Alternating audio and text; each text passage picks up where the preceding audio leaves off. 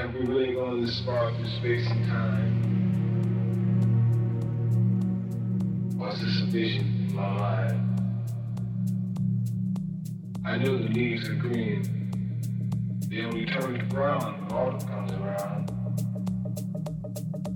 I know just what I say. The day is not yesterday.